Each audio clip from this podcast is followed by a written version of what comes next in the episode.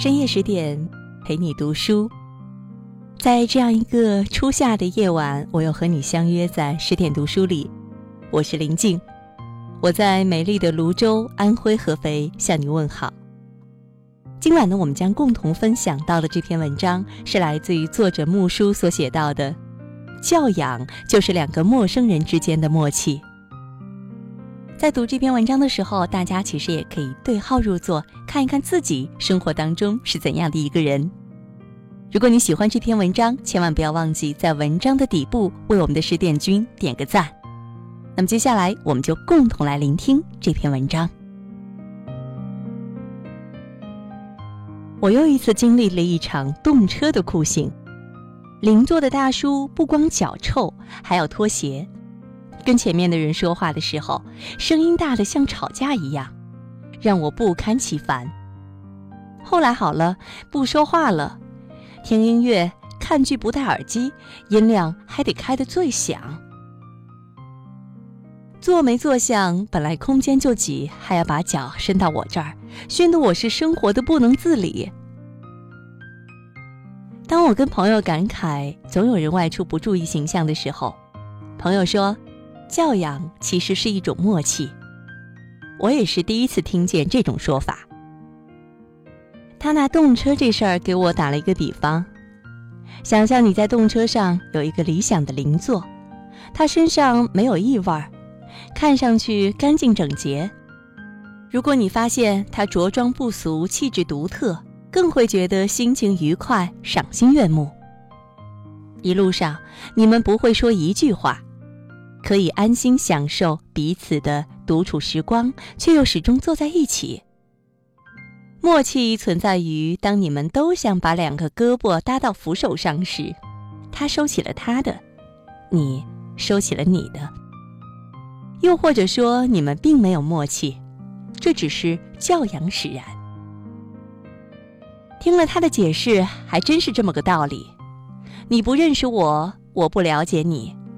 两个陌生人之间最好的默契，便是教养。你为什么会对素不相识的人产生恶感？往往是因为另一方缺乏教养。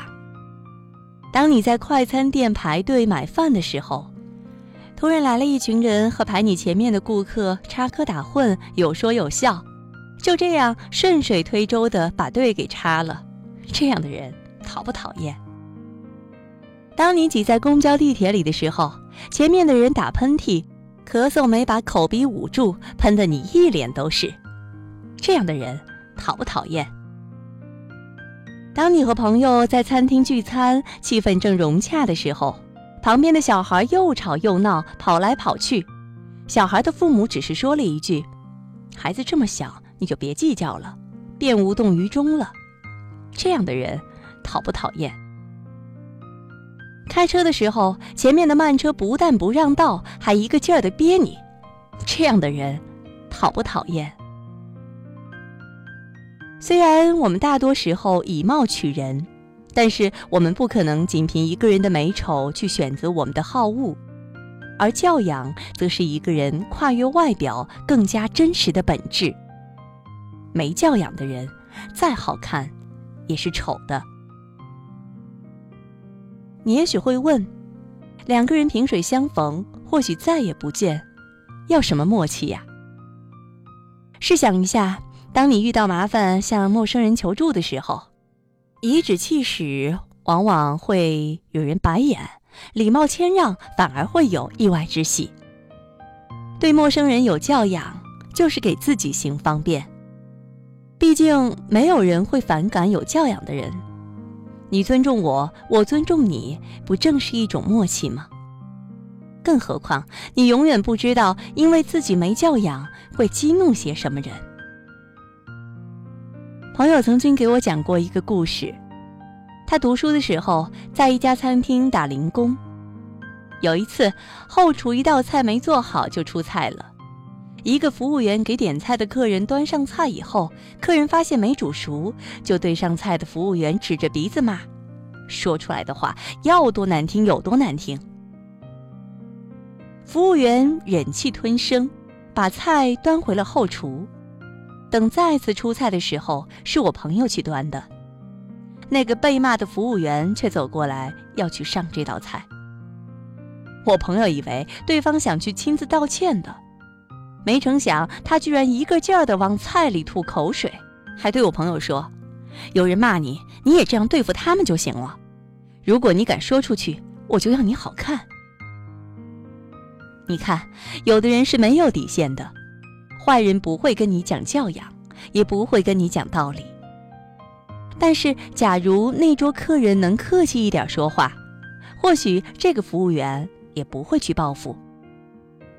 有时候，教养的意义就在于，做人留一线，日后好相见。